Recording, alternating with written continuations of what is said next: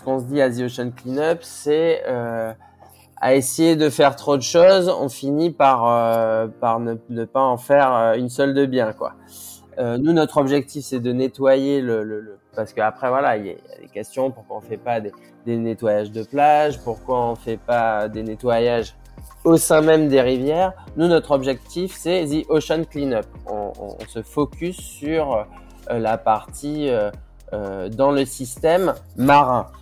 Bonjour et bienvenue sur Monétique. Je suis Joseph Chauffetti, cofondateur et CEO de Goodvest, la première épargne responsable alignée sur l'accord de Paris. Dans cette deuxième saison de Monétique, vous aurez l'occasion de découvrir des acteurs de la finance durable, mais aussi des projets qui s'engagent dans la transition écologique de notre économie. Parler d'enjeux complexes de manière pédagogique et sans filtre, c'est le défi qu'on se fixe avec notre podcast Monétique. Bonjour à toutes et à tous, donc bienvenue dans ce nouvel épisode de Monétique. Euh, là, lors du dernier épisode, j'ai eu le plaisir euh, d'interviewer euh, Julien Vidal, euh, qui a écrit plusieurs livres, dont 2030 glorieuse, ça commence par moi. Et aujourd'hui, on va s'intéresser à un projet entrepreneurial, The Ocean Cleanup. Et, et pour ça, donc aujourd'hui, j'ai le plaisir de recevoir Bruno Sainte-Rose. Merci Joseph de me recevoir. Merci à toi d'avoir accepté l'invitation.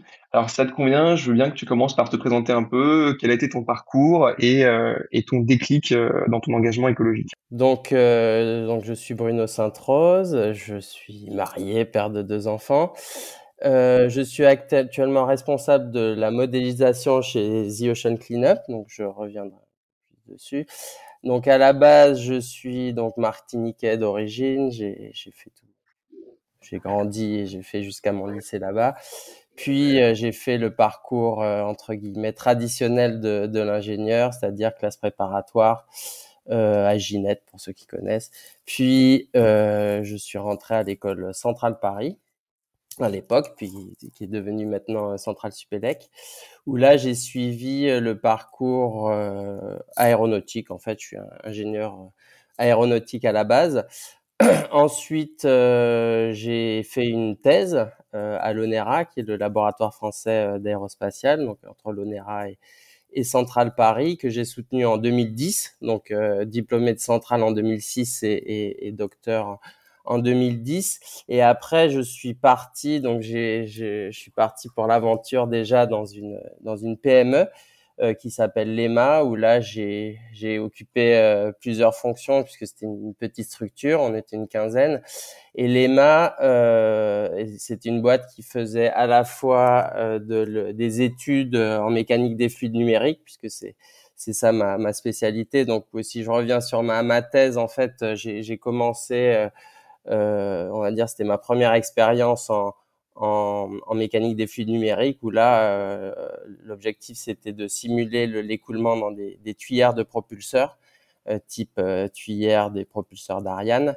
Euh, donc c'était une thèse qui était financée par le par l'ONERA et le, et le CNES.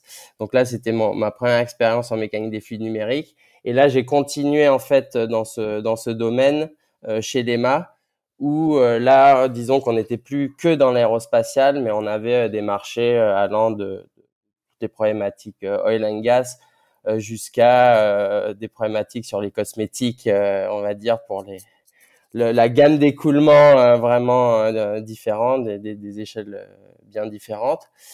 Et chez l'EMA, j'ai occupé plusieurs fonctions, donc à la fois comme comme ingénieur d'études donc où là on faisait euh, du, du, du, conseil et on faisait des calculs sur des euh, des études pour des, des, des, boîtes des différents secteurs qu'on adressait, euh, et également euh, du un peu de développement de, de, business à la fois en Europe, mais également euh, sur les États-Unis où en fait j'ai travaillé pendant deux ans à Houston dans le bureau le bureau américain on va dire de l'EMA, donc que j'ai lancé. Et, et bon, malheureusement, ça tombait, euh, euh, c'était vers entre 2011 et 2012, euh, à une époque où euh, on va dire que le cours du pétrole commençait à, à décliner et euh, tout ce qui était recherche un peu, un peu amont, comme ce qui peut se faire en mécanique des fluides numériques on va dire un petit peu un petit peu freiné et malheureusement je pense qu'on n'a pas on n'a pas pu saisir le marché euh, si on était un ou deux ans avant je pense qu'on on aurait peut-être pu avoir plus de marché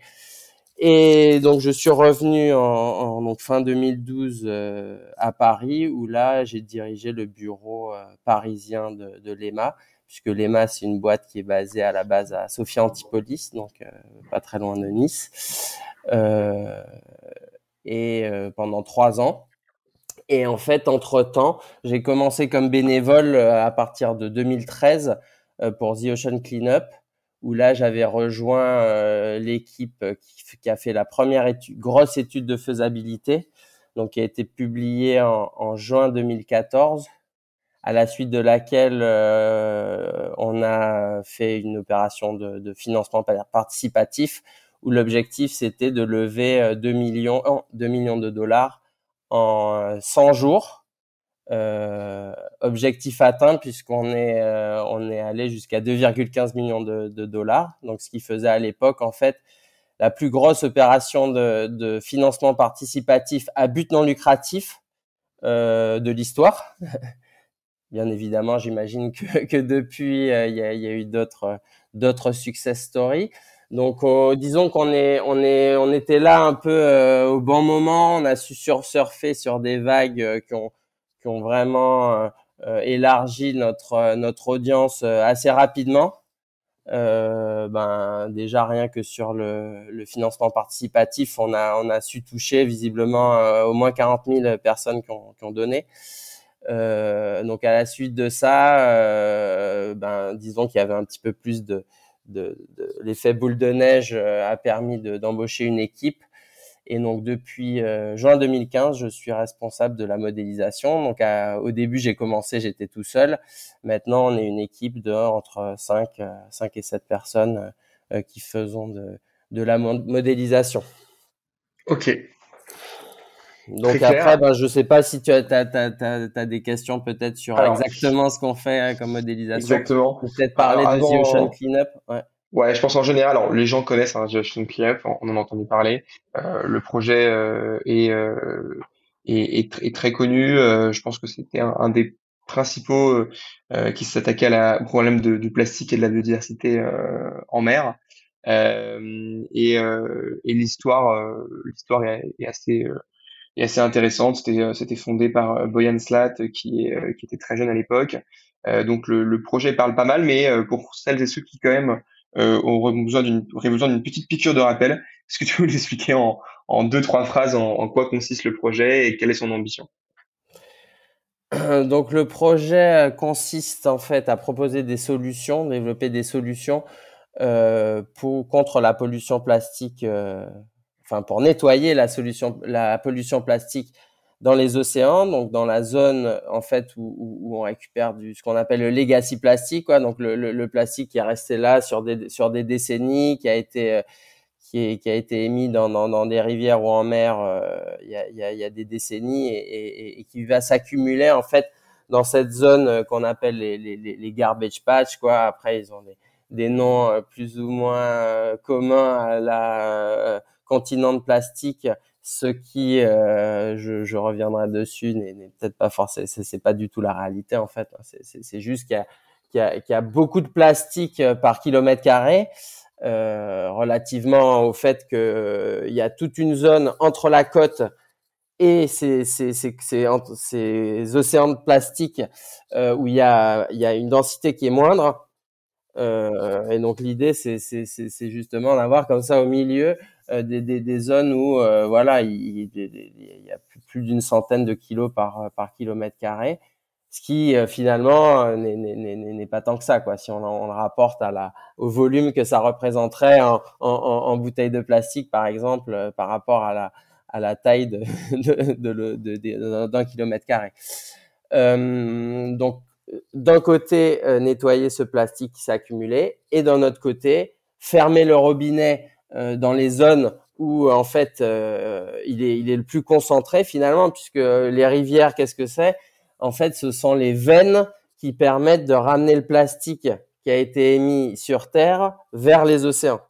Donc, vu que notre objectif c'est de c'est d'éliminer euh, le, le, le, plastique dans les océans, il faut à la fois nettoyer les zones d'accumulation et aussi arrêter le plastique avant qu'il rentre en développant des solutions pour pour nettoyer dans les rivières. Donc on, on a bon l'interceptor qui est une, qui une, assez grosse machine qui permet de, de, de, de traiter des, des, on va dire des, la majorité des plus grosses rivières. Et après, on développe un, un portefeuille de solutions hein, euh, avec bon, voilà, des, des, des, projets euh, qui sont euh, en Jamaïque, au Guatemala, pour s'adapter aux différentes configurations et aux différents types de, d'écoulement, on va dire, puisqu'il y a des, il y a des rivières qui, euh, qui euh, coulent de manière relativement continue, évidemment avec des pics en fonction des précipitations, mais dans certaines zones tropicales, il y a certaines rivières qui sont sèches 90% du temps et qui sont en torrent 10% du temps, quoi. Donc, donc là, c'est difficile, notamment de mettre une, une, solution qui est en permanence flottante ancrée euh, euh aux, berges et au fond de la rivière. Super clair. Alors le projet a beaucoup évolué depuis le début. Euh, euh, il y a eu forcément une grosse phase d'apprentissage. Est-ce que tu peux revenir un peu sur sur l'historique, les différentes étapes qu'il y a eu, les les succès qu'il y a eu, les échecs qu'il y a eu et comment vous avez réussi à vous adapter en fait? Voilà.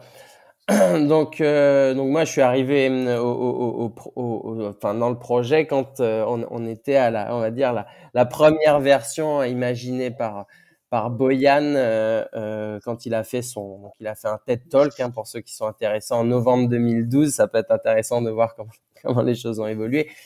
Mais, mais en gros, l'idée de base, c'était d'avoir un système ancré au fond de la mer, donc qui, qui est complètement statique, et de, de, laisser en fait le plastique euh, euh, venir vers soi et s'accumuler.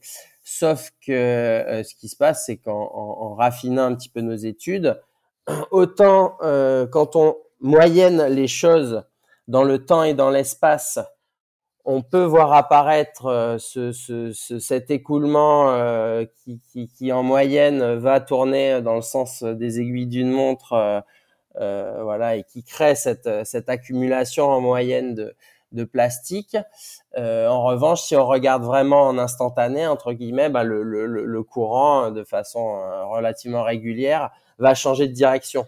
Donc en fait, on, on a compris que que au, cours du temps, bah, on n'arriverait pas à, créer cet effet d'entonnoir, puisque l'idée c'était de mettre un, système qui fasse euh, plusieurs dizaines de kilomètres. Euh, en fait, ce système d'entonnoir pourrait pas fonctionner puisque le plastique aurait pas le temps d'arriver dans, dans, dans, la zone de collecte euh, et il y aurait le temps de repartir. Voilà. Et, c'est à ce moment-là qu'on s'est rendu compte qu'il serait peut-être plus efficace d'avoir déjà des systèmes, euh, des, des, des, ben, vu qu'on on n'a plus un, un, seul gros système ancré, euh, pourquoi pas en mettre euh, plusieurs mais, mais mobiles euh, et là, notre idée, c'était toujours en s'appuyant sur les, forces de la nature, euh, de créer en fait le différentiel de vitesse, puisque en fait l'enjeu c'est d'arriver à créer un différentiel de vitesse entre le système et euh, l'écoulement de plastique. Donc là, on, a eu plusieurs versions. On s'est d'abord dit bon, ben, on va essayer de, faire un système qui est, relativement haut sur la mer et donc par cet effet de, de, de windage ou de fardage, euh, comme en, en, en termes nautiques, euh, le fait qu'il y ait une prise au vent euh, permettra en fait au, au, système de fonctionner un peu comme un Pac-Man avec le vent dans le dos, donc il s'orienterait avec le vent. là, on s'est rendu compte qu'on arrivait dans certaines conditions à, à, à, faire venir le plastique vers nous, mais que le, le l'inertie du système et la vitesse avec laquelle tournaient les, courants, puisque bon, ben, le, plastique se comporte d'une certaine façon, donc il y a du plastique qui va aller plus ou moins vite en fonction de sa prise au vent. Euh, là, on s'était rendu compte qu'on n'allait pas assez vite euh, pour les plastiques qui avaient le plus de prise au vent finalement, et que avec euh, avec euh, voilà, le, le, système marchait pas de façon optimale. Euh, ensuite, euh, on s'est dit bon ben, au lieu d'avoir quelque chose qui va entre guillemets plus vite que le courant ah, grâce au vent, euh, essayons de voir s'il n'est pas possible de ralentir le système. Et pour ralentir le système, l'idée c'était de, de, bon après j'ai peut-être pas détaillé exactement le, le principe. Donc à l'époque c'était un, un, espèce de gros tube euh, en plastique malheureusement, euh, avec un, un, un, écran en dessous qui permet d'intercepter les premiers mètres de, de, de colonne d'eau. Et là, l'idée, c'était, euh, au lieu de l'accélérer, de le ralentir en, en, en utilisant un parachute qui serait accroché entre guillemets dans les couches inférieures de courant qui elles euh, ressentent beaucoup moins le vent et donc vont moins vite. Euh, et là, on s'est rendu compte que là, on commençait à avoir un système euh, qui fonctionnait.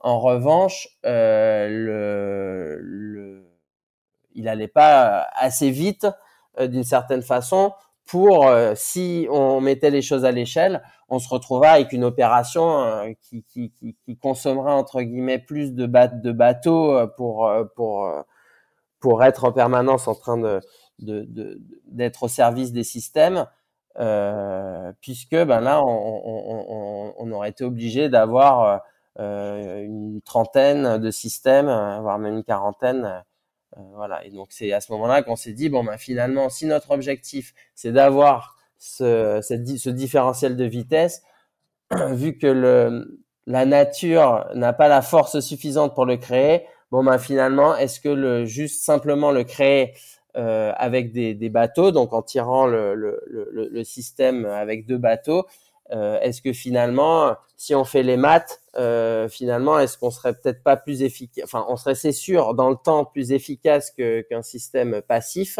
Mais est-ce que, euh, en, en, incluant toute la partie euh, opérationnelle, euh, est-ce qu'on serait pas aussi finalement et moins cher et, et d'un point de vue impact CO2 plus efficace, quoi? Ok. Euh, et donc en voilà, en faisant ces, ces, ces, ces calculs, on s'est rendu compte que ben, finalement, autant déjà utiliser euh, une technologie qui existe. Hein, bon, euh, finalement, ben, toute l'industrie de la pêche euh, développe un certain nombre de techniques euh, pour pouvoir, voilà, avoir des, des, des systèmes qui sont qui sont opérables et qui soient qui soient résistants. ben, autant prendre des, des, des, des technologies qui existent. Euh, et puis voilà, bon, deux bateaux, il y a, y, a, y a, pas grand-chose à inventer. Euh, alors que euh, on, on, se retrouvait face à des défis techniques quand il s'agissait de faire le système passif, puisque vu que de, pour notre système passif, en fait, le, le, le, le fait que le système tienne en place euh, d'un point de vue de sa forme euh, était lié à son, à son élasticité, en fait. Et ce qui se passe, c'est que plus pour avoir une section efficace du système, plus on augmente la longueur du système, vu que ben voilà, les propriétés mécaniques vont pas changer en fonction de la longueur, plus on se retrouvait en fait avec une section efficace. Enfin, en gros, la section efficace rapportée à la longueur du système, ça devenait euh, plus intéressant, quoi, puisqu'il devenait en, en, forme de U euh, complètement, et donc on, on perdait complètement le, le l'intérêt d'allonger euh, d'allonger le système. Donc voilà, on avait ces défis là, alors qu'avec deux bateaux, ben voilà, la, le, la force elle est créée par le par les bateaux et après la c'est c'est juste une problématique liée à la tension en fait euh, dans le système. Ok. Euh, et, et enfin, en fait, un des grands avant des gros avantages euh, d'avoir quelque chose d'actif où il y a des bateaux en permanence, ben ça permet à la fois d'intégrer toutes les opérations d'extraction, directement sans avoir euh, un bateau qui, qui est euh, en permanence à se balader entre des, entre des bateaux. Et aussi l'aspect qu'on puisse se diriger dans les zones où nos calculs estiment qu'on aurait plus de plastique. Et évidemment d'intégrer beaucoup plus de mesures que si on avait un système passif. Ok, très clair. Euh, là aujourd'hui, du coup, euh, si tu peux nous donner un peu des chiffres, où en est le projet? Euh, L'objectif, euh, c'était euh, de, de, de, se débarrasser de 90% des déchets en surface d'ici 2040. Est-ce que c'est toujours un objectif qui est atteignable? Et est-ce que tu peux nous donner un peu des chiffres d'où en est le, le projet aujourd'hui en fait? Alors le, le, le, projet, donc comme j'ai expliqué, hein, il y a eu la, la, la, première phase un peu de, de, de, faisabilité. donc là, disons qu'on notre objectif c'était de d'arriver avec un, un, proof of technology quoi d'avoir quelque chose si euh, mis à l'échelle euh, pourrait euh, euh atteindre nos objectifs en termes de performance. Euh, donc là on est arrivé à, à la fin de l'année euh, à une sorte de proof of technology. Et donc là maintenant on, notre objectif c'est de c'est de mettre à de mettre à l'échelle pour avoir l'outil qui nous permettra derrière d'avoir notre objectif, d'atteindre notre objectif de 90% d'ici à 2040. Ok, donc c'est toujours un objectif qui est, toujours un objectif. Voilà, c'est l'objectif qu'on poursuit. Donc après, euh, l'idée c'est de, c'est on, on, a toute l'opération qu'on qui est déjà, en, gros, on travaille sur un planning pour arriver à cet objectif. Et évidemment, bon ben voilà, il nous reste encore euh, le premier euh, de la de la série euh, qui nous reste à, à sortir quoi. donc voilà. Très clair. Donc là, l'objectif c'est du financement dans les prochains dans les prochaines années. C'est quoi les, les, les, étapes clés pour pour atteindre cet objectif bah alors les étapes clés, ça sera toute la toute la partie en fait où on va dérouler le, notre système 3. Donc il n'y a pas encore nom, de nom. Euh, système 1 c'était euh, Wilson, euh, deuxième Jenny. On va voir si encore les films de, enfin les, Tom Hanks sera encore un, un, fil directeur pour le système 3. Donc là notre objectif c'est en fait de, de, transformer Jenny en changeant en fait les, les, les différentes sections au fur et à mesure euh, pour arriver au système 3 euh, d'ici euh, d'ici début 2023. Quoi. Très bien. Alors la, la consommation de, de, plastique et le volume d'échecs continue de progresser. Est-ce que c'est quelque chose qui est décourageant? Est-ce que c'est quelque chose qui est pris en compte dans l'objectif? Et, et est-ce que vous avez un jour vocation à adresser le, le, problème à la source en, en, participant également à limiter les, les, le volume de déchets plastiques qui, qui, qui est produit en fait?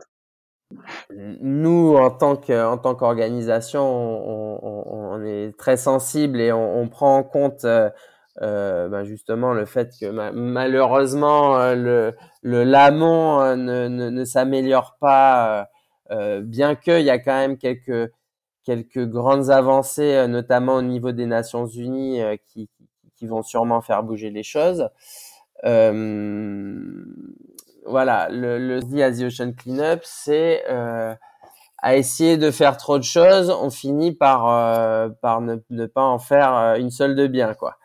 Nous, notre objectif, c'est de nettoyer le, parce qu'après, voilà, il y, a des questions pourquoi on fait pas des, nettoyages de plage, pourquoi on fait pas des nettoyages au sein même des rivières. Nous, notre objectif, c'est The Ocean Cleanup. On, se focus sur la partie dans le système marin, euh, pas dans le système euh, ni des rivières, ni ni au sol, ni évidemment si on monte la, la, la production, la législation, etc.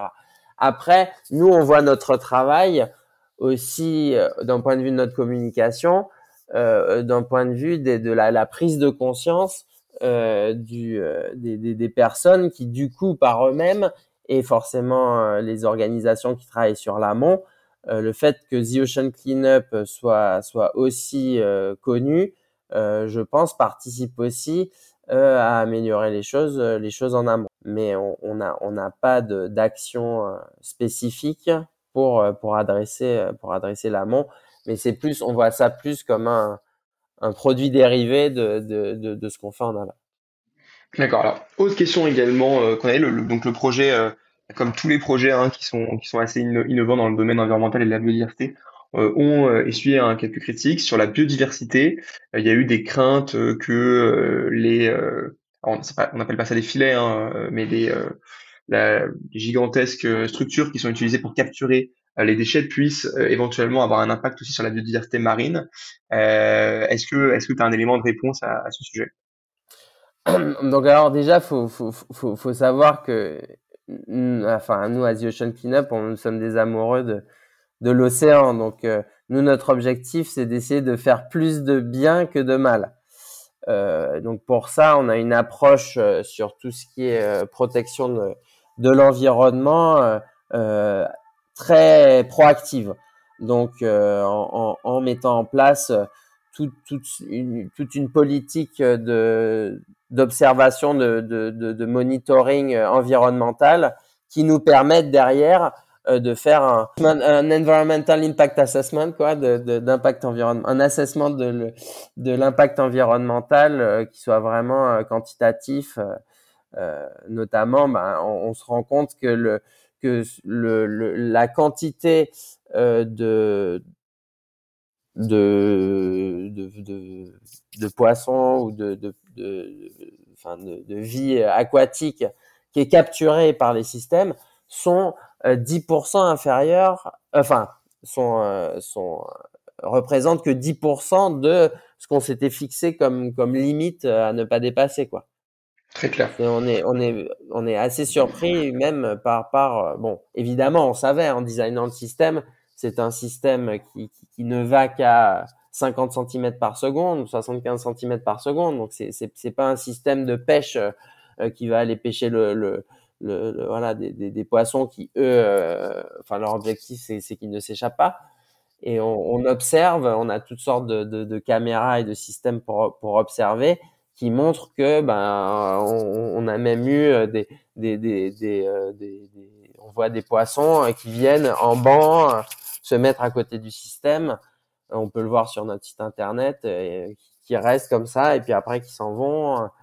Euh, voilà, on a, on a, on, on essaie vraiment d'être très Enfin, on, sait que même de toute façon, euh, rien que pour la continuité de l'opération, euh, c'est quelque chose sur lequel on doit avoir absolument. C'est un point essentiel. Pas de blanche, quoi, hein, c'est sûr. Euh, alors maintenant qu'on a parlé un peu de, de, de Cup, des petites questions pour pour un peu euh, pour un peu terminer cette, cet entretien.